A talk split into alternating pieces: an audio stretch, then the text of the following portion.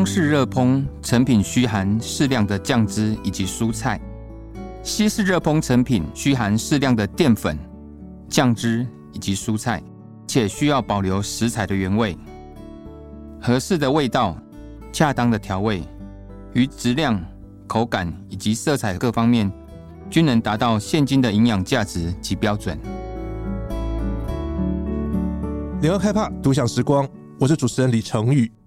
听众朋友刚刚听到的这一段，是去年底举办台北国际厨艺挑战赛中西式现场热烹的口味品评标准。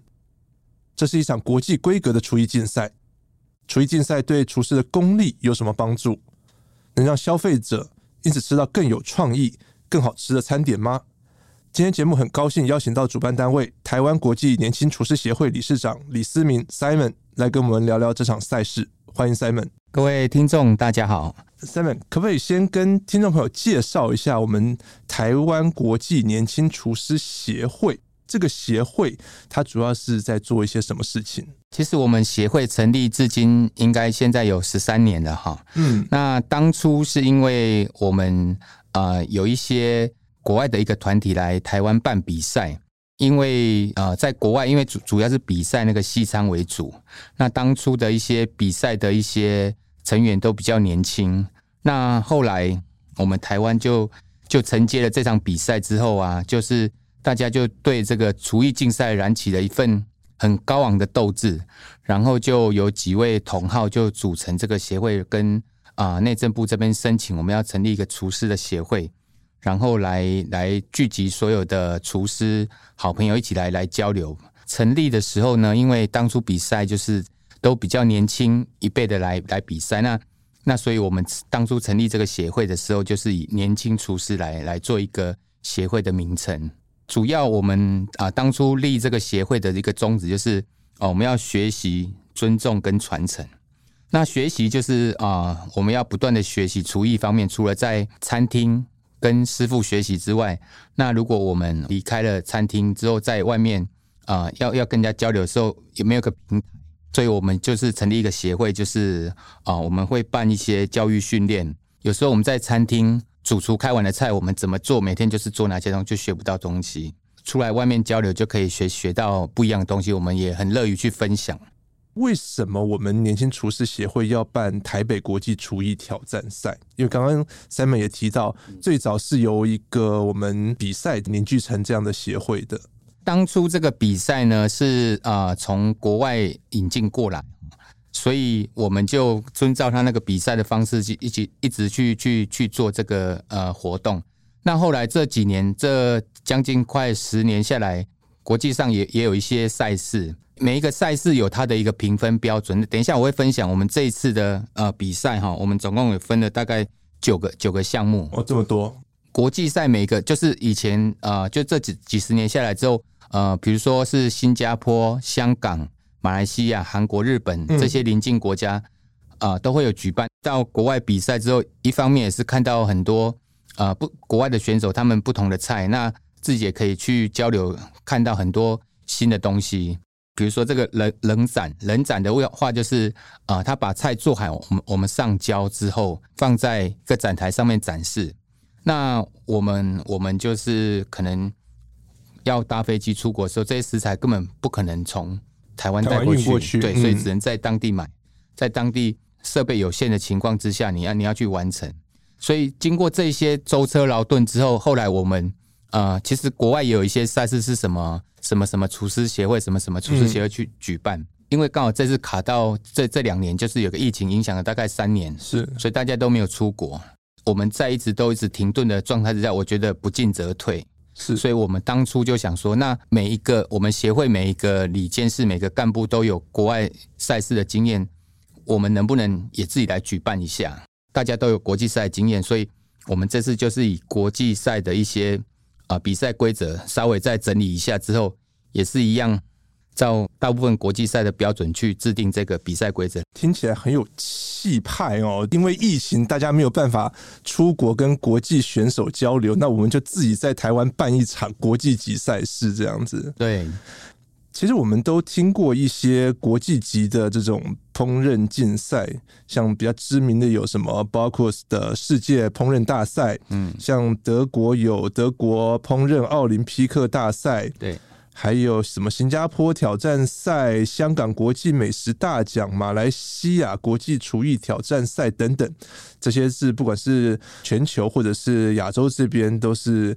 烹饪比赛相关比较知名的一些赛事，对，也都是国际级的这样的赛事。对，我们说一场国际级的厨艺竞赛有没有什么需要符合的要件？主要会比些什么？其实哈，刚刚啊，陈宇你讲这些都都是在呃业界这边算很知名的一些比赛，嗯、像德国奥林匹克这个，通常大概都四年一次。是。那新加坡这个有是两年一次，嗯，那有有的是一年一次。那我们可能赛事会分为 A 级、B 级跟 C 级。是。那所谓的 A 级的话，就是可能就是在德国这个，它属于比较呃难度比较高一点的，就是可能要做一个团体赛，嗯，然后需要有很多的国家组成，然后要参赛几队以上，然后才算是 A 级。嗯。那如果是 B 级的话，就是把这个规模再再慢慢缩小，缩小，但是。基本上评分标准大概都都蛮一致的，只是说 A 级不是它很难，它是真的很难，非常难，非常难。全世界的国家都会都会去参加这个四年一次的一个竞赛，然后这是要做一个团体的一个合作，就真的跟奥运一样的这，跟奥运四年一次。对，因为疫情当初我讲就是说我们不知道尽头在哪里，国外的人也不可能会进来，是。我们就是把它先设定为国际，就是这一次我们台湾的比赛。之后，明年就开始开放国外的选手。嗯，因为我们相信疫情总是有落幕那一天，但是不知道是什么时候。但是我们一开始就设定，包括我们把比赛规则都是翻成英文。是哦，所以这次大会手册，你刚刚看到我们全部都是是中英中英对照，对，就是照我们去国外比赛的那个方式，我们就是找，然后也找了国际比赛一些常常在国际赛赛事上评审的。呃，一些评评审老师是邀请他们来当我们的评审。我知道这一次的比赛总共有九个项目，对不对？对，非常多。对，这次有有九个项目。对，上面有哪些？主要呢，哈，主要我们这一次的有现场热烹，现场热烹的是说，嗯，你一定要现场有加热去烹调，是，所以我们就简称现场热烹。大概有分啊，赛事大概会分成啊，比赛一个主题。那这次我们有九个主题，一个就是。西式海鲜，海是海鲜类，所以海鲜类你你你就可以在现场烹调，但是以西式的为主。嗯、那西式的跟中式就比比较不一样，比如说我们西式都是做套餐，这样一套一套的；中式的话可能就一大盘。嗯，我们就是有制定一些评分的标准，比如说啊、呃，你西式的海鲜你需要有这一盘里面你需要。百分之多少是主菜？嗯，然后百分之多少是是酱汁？是，然后百分之多少是蔬菜跟呃淀粉质的东西？side dish 东西。对，那个 side dish，对，那个配菜的部分要照我们比赛的规则去出菜的，然后让评审去吃。然后还有中式家禽，就是家禽就是两两只脚的这个鸡鸭，鸡鸭，对，鹅鹅，哎，你好，鸡鸭鹅，对。然后这个家禽类的，但是你用中式手法，嗯，那所谓中式手法的话，你就可能。不会有什么奶奶油、柠檬酱之类的，嗯嗯、是。哦，你一定可能是有一些酱油啊、蚝油，或者是一些中式我们平常吃得到这些。这次我们也搭配了国产米，那这次主题是你要用米去做一道料理，嗯，哦，所以这个发挥的空间就很大。是。哦，这这次的主题米就是主菜就是米。啊，然后这次我们现场热烹还多一项赛事是国内有史以来第一次的比赛，没有人这样比过，就是我们要做分子料理。这个分子料理这个项目也让我很好奇，对，因为分子料理大概就是哦，二十一世纪初年啊，对，那个欧洲那边这个这个 El Bulli 那边引进过来，对，这个分子料理就是包含比如说你氮气类的啊，或者是液态氮、这些东西，这些都都算进去。这一次这个还蛮多人报名的，然后还有人展哈，人展就是只能在桌桌面上展示。那桌面人展的部分有有包括手指小食。Finger food 对，finger food 就是一口吃的。宴会里面常常宴会小点，对，宴会小点，不弄脏你的手，可以这样一口吃。对，然后还有前菜，就是开胃菜，这个前菜，嗯，也是做人展，你可以，你就可以当天可以看到很多东西做的很精致。然后还有包括主菜，就是一盘主菜也可以做人展，人展就是他做完之后要上交。哦，那为什么要上交？对，因为上交的原因就是说我展示完之后。我要让它可能有两个小时、三个小时，甚至四个小时，让参观的人都可以看得到。哦，那如如果我没有上胶的话，就是我做完的，可能就像我们菜放在桌桌上，你如果没有等一下吃，它就它可能就会黄掉，或者是就是冷掉、呃枯萎什么之类的。所以上胶是为了要维持它刚做好那个最好的状态。对，没错。然后上胶也是有有一些评分标准在里面。可是这个人展这些都做好上交，这个你做的好看，也也不单单只是好看，这个有食谱出来，是。不是凭空捏造的菜？是。你你要做的出来，就是我有办法在餐厅里面出这个菜，然后食谱写出来，那我们会看你做的这道菜合不合理？嗯。啊，因为毕竟评审大家都是一二十年以上的师傅。然后合理的话才会再做一个评分，所以还有会有不合理的状况，有有不合理，因为他把它做的非常漂亮，可能是他上完胶之后不能吃，他、嗯、可能是用粘土哦去去做的，是或者是他不能吃，是，所以这个的讲究就是，虽然我们上胶让它保持到它最好的状态。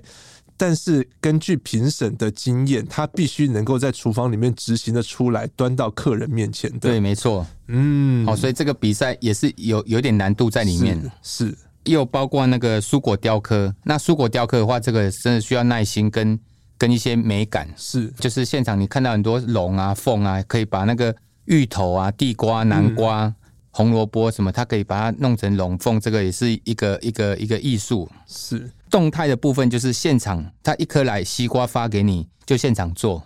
哇，对，这就是动态果雕。那静态果雕就是你可以在家里做好，再再拿来。但是你怎么做的话，这些也是要做一个分享。每每每一个比赛都有食谱，嗯，就是包括你的刚刚那个海鲜跟中式家禽分子料理，你都一定要食谱分享，不是。凭空捏造出来这样。嗯嗯，是赛事比赛的时候，你要把食谱放在台面上给给评审去看。欸，所以很好奇，问一下 Simon，嗯，是你们当评审啊？对，你们在对照食谱跟菜，你们怎么知道这个食谱做出来，这个食谱做不出来？其其实这个就是经验呐，嗯，因为比如说他啊，他这一道鱼，他说要煎，他如果写这个鱼煎十分钟，嗯，好，然后要怎么怎么怎么，那我们一般来判断的话。其实鱼很快就熟，你你不可能煎十分钟。煎十分钟，可能就就就过头。啊、那如果他写鱼啊煎一分钟，哎、欸，那我们要看这个鱼的厚度合不合理。嗯、对，那有有的是啊猪肉，他写低温烹调几分钟，嗯、那我们其实这些我们都经历过，要煮多久，所以看它合不合理，就是表示他这一道菜是不是真的有做完它的成品之后才上交。嗯，哦，这个是用经验去判断。是哇，这中间有很多的一些细节、一些眉角在里面。对对对对对。刚刚 Simon 提到，就是说我们这一次比赛里面的一些主要的竞赛项目啊，对，有有这九项。嗯，哇，真的很多。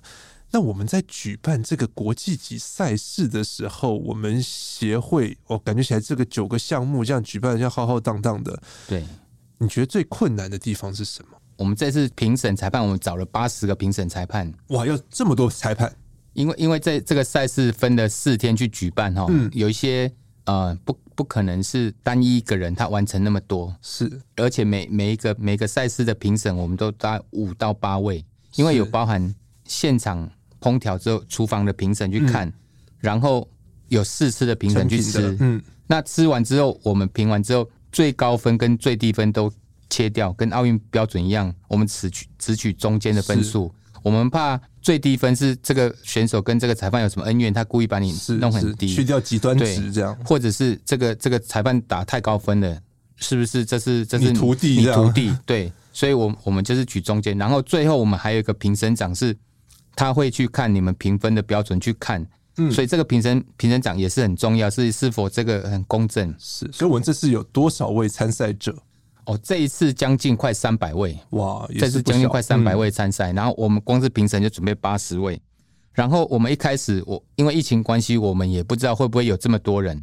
这个展场的动线去规划，因为以前我们在学校就是都很方便，就是一进去就学校什么都有。是，那这次是就是一个空空的场地，从零到有，开始嗯，一直去询问很多间，或者现场去模拟这个，花了很多时间。去安排，嗯嗯嗯，对，这个是一个困难。然后再来就是，呃，所有的工作人员，这一次就是因为我们平常都有在呃跟协会的会员呐、啊，还有厨师他们做互动，所以我们在发这个评审邀请的时候，大家很乐意来支持我们。然后还有我们协会所有的会员总动员哦，这个这个你看这场赛事，我们工光是工作人员超过一百位。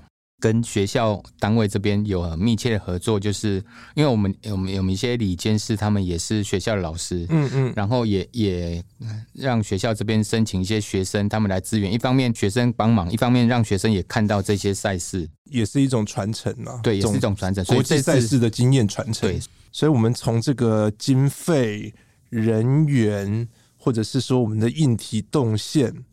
对，到整个赛事的安排，哇，确实是很庞大的一个，到后勤资源等等，相当庞大的规模。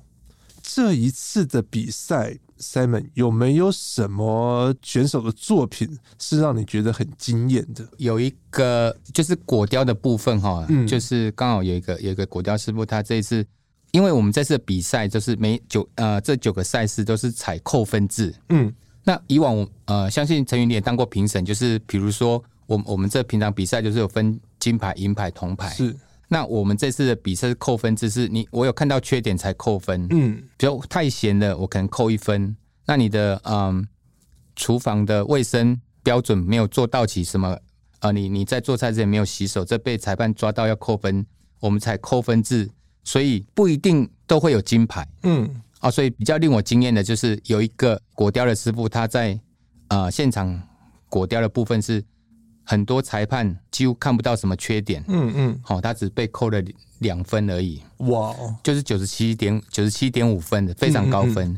然后还有一个年轻的选手，他也才二十几岁而已，是啊，因为他他比赛就是参加了很多项。很多项的一个一个赛事，嗯，然后我刚刚讲说我们的比赛是用扣分制的，是。那比如说我啊，我我举例个例子，比如说他比一个西式海鲜，那西式海鲜的话，可能我们采扣分制，这次比赛有三十个人，可能会有五个金牌，因为这五个人就是做的很棒，就是我们扣分，有人扣三分，有人扣两分，那九十分以上是金牌，嗯，八十到九十就是银牌，牌，那七十到八十就是铜牌，没有熟。或者是真的很厨房的动作很凌乱，不卫生就直接再见。最主要没有熟就零分，因为我没有熟的东西给客人吃，一定一定不行。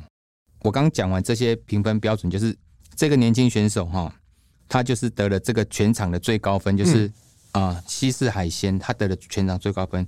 然后他又比了分子料理，又比了中式家禽，他比好几样。比如说我我是西餐的啊厨师，嗯，那我可能我专精在西餐。然然后这个选手呢，他中餐西餐，他不但拿了金牌，而且是每一个赛事金牌的最高分。嗯，所以我们我们这一次还有给一个选手鼓励，就是全场最高分，你已经是金牌了。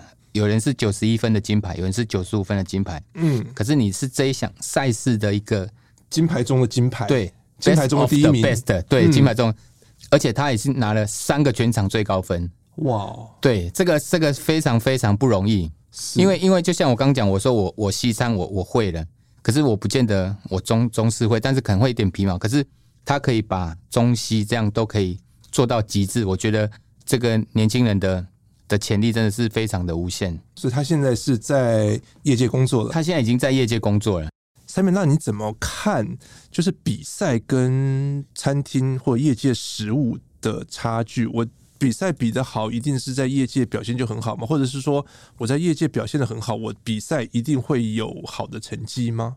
其实我们比赛的时候，哈，会得到什么东西？我跟你分享，比如说组织能力。什么叫组织能力？就是上工作台要比赛的时候，我已经知道我的刀子要放哪里，是我的配菜我要先放哪里，然后主菜放哪里，我哪一道菜我要先拿进去冰箱冰，或者是我要先放冰块冰，我要哪一道菜我要先做。因为哪一些东西食材要烹煮的时间比较久，我已经都想好了，所以这就是我的组织能力。我要把东西都想好，哪个步骤哪个步骤去做。然后我会我有抗压性，因为现场你也知道，就是现场就是有有直播，然后很多人在看，时间压力，时间压力，这个也有学到抗压性。然后我我会看到很多，我除了我菜自己做完之后，我看到别人的东西，我我会学到一些美感的摆摆盘，不是。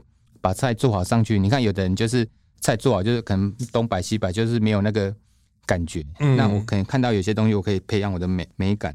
然后这些东西之后，我回到职场上一样，我要上班之前，我一定先想好，除了我洗完手进去之外，我第一个工作我要做什么？我要先开炉灶，嗯，然后我要去检查我冰箱的库存的材料剩哪一些东西，我看今天的定位数啊有多少，我才要准备事前的准备工作，我要准备多少量，然后今天谁没有休，谁没有上班，谁有上班，哪个区域，我我要我要去想啊，这是我我当。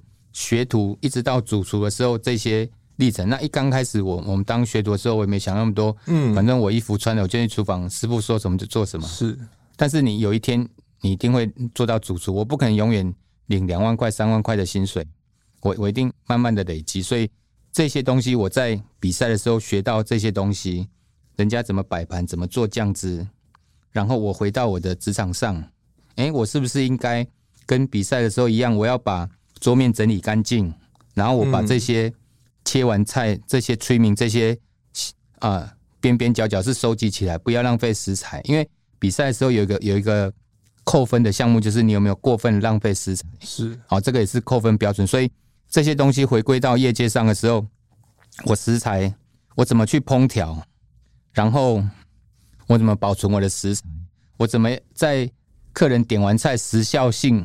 之前我赶快把菜出完。那除了我自己做的菜之后，哎、欸，我是不是看到别人的选手，原来这道菜不单单只是可以用煎的，原来可以用炒的，原来可以用炸的。嗯、那这个也可以激发自己一个一个做菜的灵感。所以出来外面交流也是一种学习。Simon，那你刚刚也有提到，可能我在这种。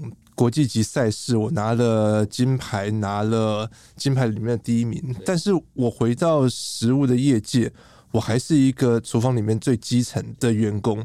这样心里面怎么调试会比较好？其实是这样子哈，因为因为我们在厨房里面就是有编制，就是。主厨、副主厨是领班这样编制下来，你可能就是在某一个菜的方面去做的很专精、很棒。那我可能对这些可能对公司有一些帮助，比如说我我们有我我看到一个一个选手，他也是得到金牌，然后回去他因为他是在学校高中三年、大学四年，这七年都是学生，就是念餐饮科学生，是，所以他也是专职于比赛这边。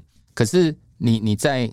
回到职场上，我我刚刚讲说，你回到职场上的时候，你你可能没有忽略到说，你你只要做那菜，可是你没有忽略到说，我们这些成食物成本是多少钱？嗯，那我怎么开菜单？我怎么跟呃，我怎么管理员工？那我怎么呃控制成本？然后我我呃每天要进多少货？然后我怎么跟外场去应对？这个都是慢慢慢慢的学习。所以你你得完金牌，你这些东西还是没有，还是零。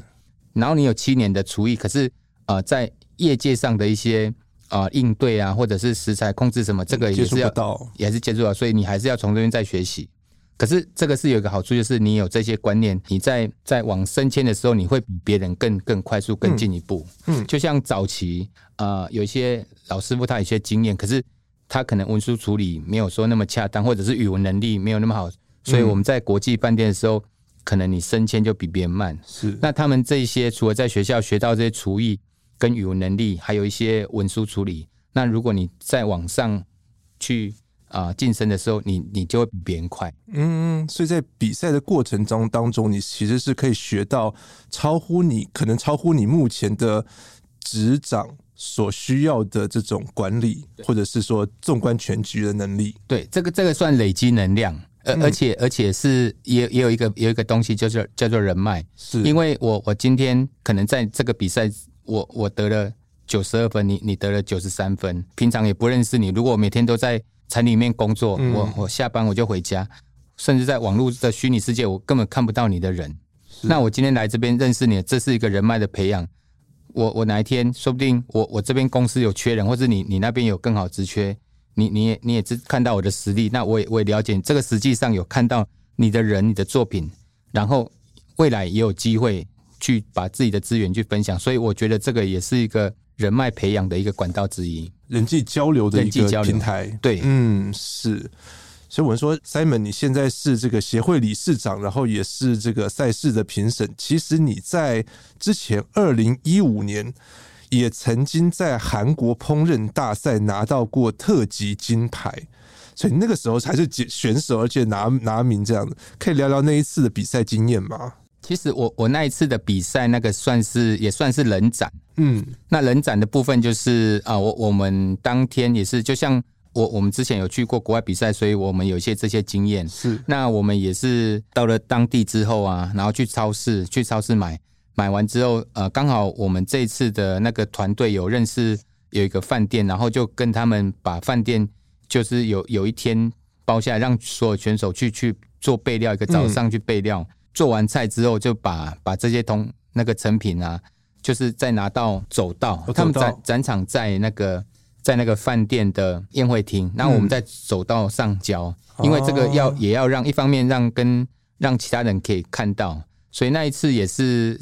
从前天晚上就是有一些配菜就已经先做好，其实那那个晚上也是都没有睡觉，就我们前一天晚上先去买食材，去超市买食材。你到国外还有一个一个一个缺点，就是你想要东西当地不一定是有。所以那一次你们缺了什么？比如说我我们这次我们想要我们的配菜是什么地瓜或者是啊南瓜什么的，那那你到国外的时候，有的人他可能是很大，那有的可能是很小。那我那个就是我们平常去判断，如果我没有的话，我就是现场去改食谱。然后我们我们还找到那个现场，那时候呃去去韩国那边，我们学校的老师也蛮厉害的，他们就是找到什么印刷的，他把你食谱都写好之后，拿 USB 让他们去把那个食谱印出来。出来哦，然然后呃现场有些食材在超市里面有什么，你只能去当当天在那边想你要怎么去做。嗯，那你要买的牛排那个部位没有的话，你就现场去应变。那那那一次我运气运气也算蛮好，我想的食材那天当刚好都有，刚好都有，然后刚好也有那边有一些食材你觉得也不错的，嗯，那你就可以再再加进来。我觉得这个是也是一项挑挑战呐，不是说我在台湾想好要怎么做，在现场我把它重现就好了，其实不会是这么容易。对，如果在台湾一定是这样，因为这个东西我随手可得，是那我都看得到。那那你在国外就就不一样。比赛好像越来越难，为什么？因为这个就是说，我们一年一年的时候，就是会有一些缺失。比如说，我们这次比赛完，我们也会检讨，有时候选手也会提出来，或者是裁判跟裁判之间会讨论，是不是需要再加强什么，加强什么？是。那可能早期可能有一些卫生手法没有评得那么标准，或者是生熟度，那或者是现在，比如说有的人啊，他一道菜他给了两道酱汁，但以前我们想，哎，奇怪，怎么会？会有两道酱汁，嗯、那后来，哎，人家做了两道酱汁，是不是他又花更多的时间去增添这个食材的风味？嗯，那早期我们就可能这道烩牛肉就烩牛肉了，那那可能他这次烩牛肉完之后，他旁边又多一个什么蓝莓酱之类的，哎，可能这个吃完可以搭配这个原来的酱汁，然后又可以另外一部分可以搭配这个，所以这个有增加它的难度的时候，有时候虽然我们是扣分制，所以有时候。这个方面就会变增加分数，嗯，所以越来越越来越进步的时候，我们就每年在调整调整这个赛事规则。那所以每一次的比赛呢，哦，这顺便在这这边跟各位分享，就是比赛的时候你要注意这一场比赛的一个主题跟它的规则。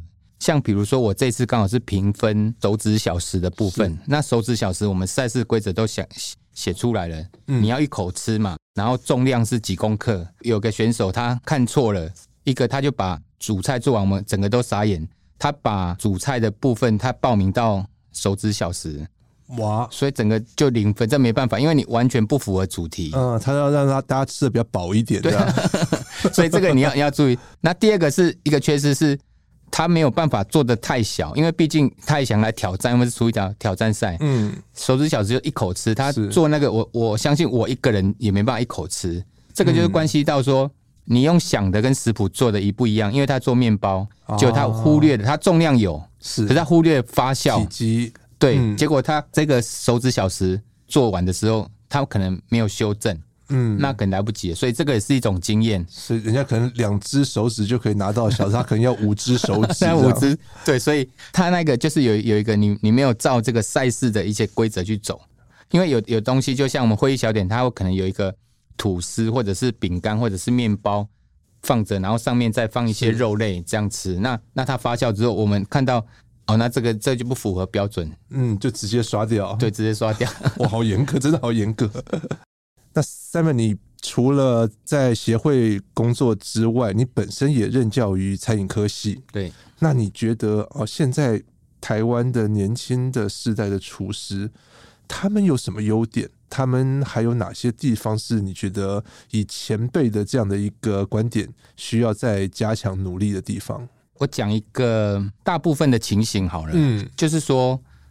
不见得每个人都是这样，呃，少部分人也是都很认真。就像我刚刚讲那些，呃，他读了三年的高中餐饮科，四年的大学，是，然后他也是很认真在这条路上走。甚至他们大学一毕业之后，就有的是高中，有的大学毕业，他们就往国外去去学更深造，是不一样的。但是呢，大大部分的学生呢，可能。现在这几年下来，就是家里环境可能比较优渥一点，嗯，然后可能就比较缺乏吃苦耐劳这个部分，所所以啊、呃，有有些人实习完之后，他们就就不想要再做，因为呃，我们厨师是从一上班就站站到晚上，对，很辛苦的一个工作。中午有吃饭时间，我们几乎每个餐厅都一样，嗯，只有半个小时吃饭时间而已。是，那有的坐办公室或者是做外勤什么，那你做一做肯定要可以做一下，嗯。那那厨师的部分可能要站一整天，大家可能啊、呃，大部分人就可能没有办法。嗯、但是他们现在有有一些优点，就是他们会创新，他们点子很多。因为年轻人他们现在接收的资讯很多，所以他们的想法或者是 idea 就很多。所以我觉得这个是一个一个一个激励，就不会像早期我们厨师就是可能。如果只有师傅讲了，如果师傅没有讲，我们就什么都不会，也没有什么资讯。嗯、那现在资讯啊，手机都很发达，他们可以有时候他们会看到一些很多东西，可以激发在你的工作上面。是，但是就是差差在说，现在有有的有的年轻人可能比较刚讲的不懂得尊师重道跟刻苦耐劳这个部分，可能需要加强之外，其他的就是优优优缺就各半了。嗯嗯，最主要是，我觉得最主要大部分原因就是这个行业真的蛮辛苦的。对，说到这个辛苦的行业，嗯，他平常就很辛苦了，对。但这三年疫情期间，也让我们餐饮业受到很大的冲击哦。对，很多从业人员在这个疫情期间，不管是主动还是被动的离开了这个行业。那面对这种好，现在看起来好像疫情已经到了一个比较稳定的状态，但是后续会有什么发展，其实大家也没有办法预测。Seven，那你还会鼓励年轻人进入餐饮业吗？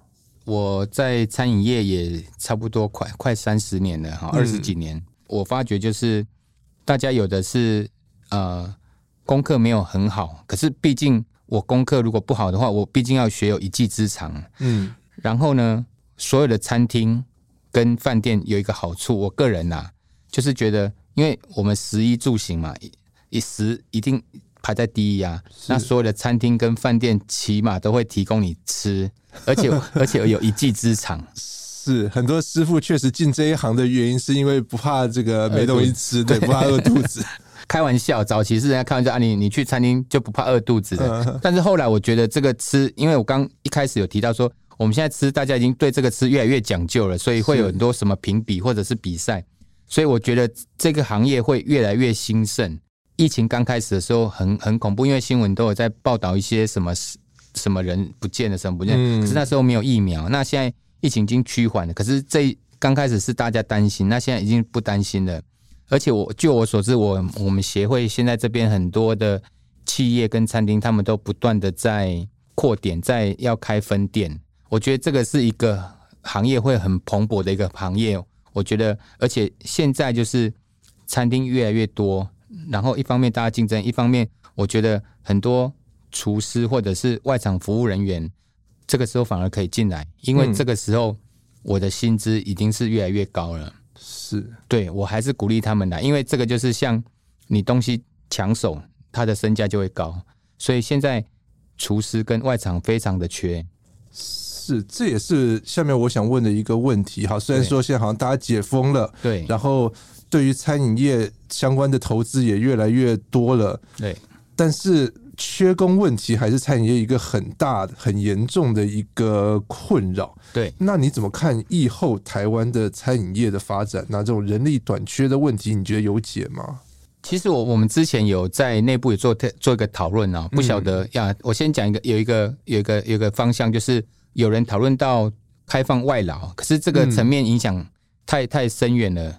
可能这个也不是我们能力所及，这个也也不晓得。还有听到是餐厅，他们现在只开一半，因为没有人，嗯、没有人。那因为这这个没有人的原因，我我纵纵观我自己的个人想法哈，就是这一两年下来，就是刚刚我讲到说，因为疫情关系，大家会害怕会不会染疫，嗯、因为大家都是近近距离的接触客人，是，所以餐厅的人很多，所以后来有些人都离职了。那有些人是被迫离职，就是我餐厅已经没办法营运了，我。我我就我所知，呃，那段期间应该倒了很多餐厅，而且最主要就是宴会厅的话，生意最惨，因为宴会厅就是做婚宴的哈，他们根本就没有办法做小吃，没办法做外卖。是，然后有一些小吃，他们还可以存活的原因是，疫情期间我们还有有一些外送可以平台可以去去叫，是因为有些人他们家里没有煮饭，你做小吃的，他们有配合这，他们还是可以生存。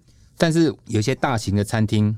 都没有人的情况之下，两个一个是裁员，一个是你害怕你自己走，自己走了。所以这一两年要再回来的话，几率是很少，因为有时候他已经已经习惯一两年了。那那如果是早期呃，就是可能有点技术性的员工，他可能比如说已经做五六年以上，因为这次疫情，嗯、我觉得慢慢他还是会再回来。是因为就就我是觉得我已经习惯了这个这个这个产业。那因为当初是因为有的是自愿，有的是被迫的。好，因为因为疫情关系，那那我觉得要恢复的话，可能至少还要一年以上，慢慢的让人才回来。因为当初他们去做外送的时候，嗯，那时候很少人做，大大家是觉得薪水高，是。可是你现在外送越来越多的时候，你的次数没那么多的时候，你的薪水就会降下来，嗯。而且而且我们现在的薪水已经慢慢在调整，是。啊啊，有一部分是我我觉得少部分可能是比较自由，但是回归正常面，我觉得。我们每天一定要有一些开销，那你的专长，我的一技之长就是这个，你你势必要回来，你可能短时间去去做外送员，可是长时间来讲，应该要慢慢回流的话，因为慢慢的有些这个消息慢慢放放出去，我们薪资调整，所以我觉得有一些餐饮业的人应该会回来，但是需要时间的发酵。然后再来就是啊、呃，可能餐厅现在我我看到很多连锁店已经在用手机点餐，是。这样又减少一半的人外场人力，是。它就是一个 QR code 给你，那你扫完之后，你你就按按完之后，厨房就送单了，服务人员弄好就就把你放上来，嗯，然后还有一个就是呃，有一些东西就变成让一些工厂把它处理好，半成品，半成品来来取代这些人力。那目前比较有一些大型的，就可能要用这样做，可能有一些人力上的东西，可能就改成用机器。嗯，然后有一些酱汁或什么，可能就是会用半成品，然后人力的部分可能还要在一年以上，我觉得才慢慢可能再回来。我们现在的这种餐饮科技好像越来越发达，刚刚讲到的这个手机扫 QR code 点餐，对，甚至有什么送餐的机器人等等，对，会不会以后其实我们餐饮业需要的人力其实也不这么多了，或者是说我们对于人力的要求会进化成为我们只要求人才更高阶的能力，你才有办法在这个行业里面生存。有有可能，但是有一些技术性的东西还是需要人力去做。那你如果是量贩，其实我我们现在有分两个部分啊，一个像连锁店，连锁店他们一定就是复制再复制，是那一定没有太多的一些技术性在上面。就我所知。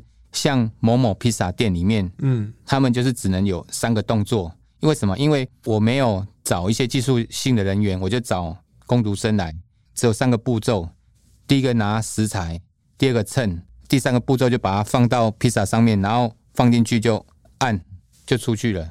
嗯，那这个东西就可以复制再复制，像比如说有有些简单的火锅店是啊，或者是呃披萨店，或者是。像我现在所知，我我现在有接到一案子，是希望我去开牛排连锁店，就是平价简单。感觉牛排也是一种技术啊。对，牛排技术就是要，比如说像我们高级餐厅要几分熟几分熟。嗯、那如果是平价牛排的话，通常就没有几分熟的问题，熟就好，熟就好了，就这样子，就是就是可以，它可以再复制。所以未来的部分呢，我我觉得可能就是会有两个方向，一个是需要。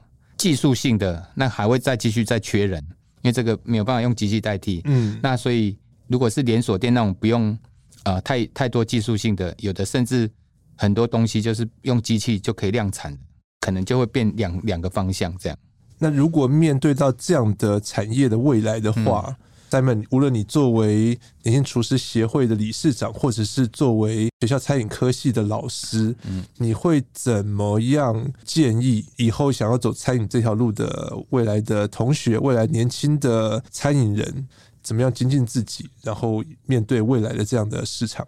呃，其实早期哈，大概就是分成两种，就是像我我在比我在大五六岁甚至十岁的那那一群哈，就是。嗯他们都几乎是有的是小学、国中，甚至最多高中毕业这样。他们没有学，他用他他他从学徒这样做做起来。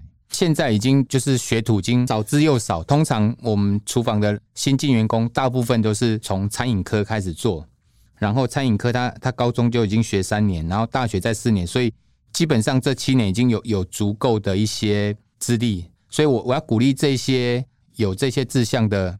或是已经念从事餐饮科已经念七年的同学或年轻的厨师这样哈，甚至可能他高中毕业就去做了啊，或者是他他呃高中是念一般科系，然后大学才去念的。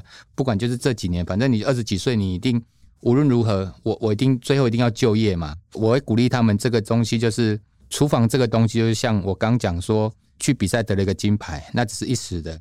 可是你回到职场上，你需要累积时经验，就是什么日子。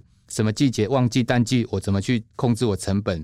然后我我怎么去管理我的人员？那什么季节要叫什么菜？这个都是需需要时间累积。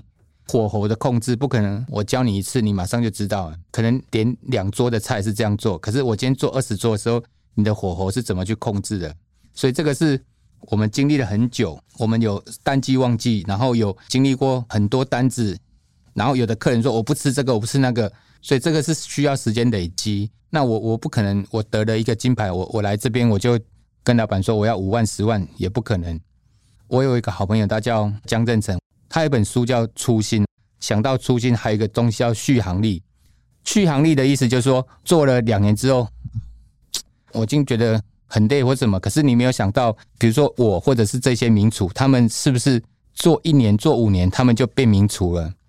这这不可能嘛？是，而且我刚刚讲刚刚那些东西，这个是需要时间经验。有的人你可以转转换餐厅都 OK，因为我可以学到不同餐厅的文化，或者是不同餐厅不同师傅的一些方式，这些都是学习。所以我要鼓励他们，就是一定要坚持到底。很多年轻人跟我说：“哦，我每次去工作，师傅都叫领货，每天搬那个货搬的要死，然后礼拜六礼拜天我不想上班，因为礼拜六礼拜天货很多。